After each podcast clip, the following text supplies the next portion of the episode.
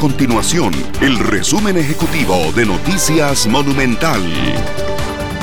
Hola, mi nombre es Fernanda Romero y estas son las informaciones más importantes del día en Noticias Monumental.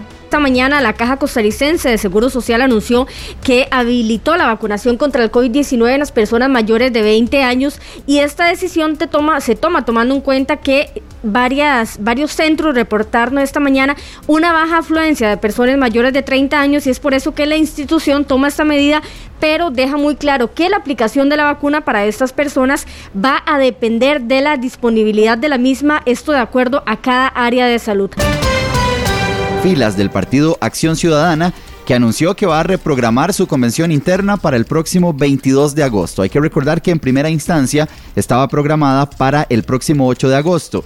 Sin embargo, lo que dice la agrupación es que decide postergarla 15 días a raíz de las fuertes lluvias, las inundaciones que han afectado distintos sectores del país, pero principalmente Turrialba, el Caribe y la zona norte del territorio nacional. Estas y otras informaciones usted las puede encontrar en nuestro sitio web www.monumental.co.cr. Nuestro compromiso es mantener a Costa Rica informada. Esto fue el resumen ejecutivo de Noticias Monumental.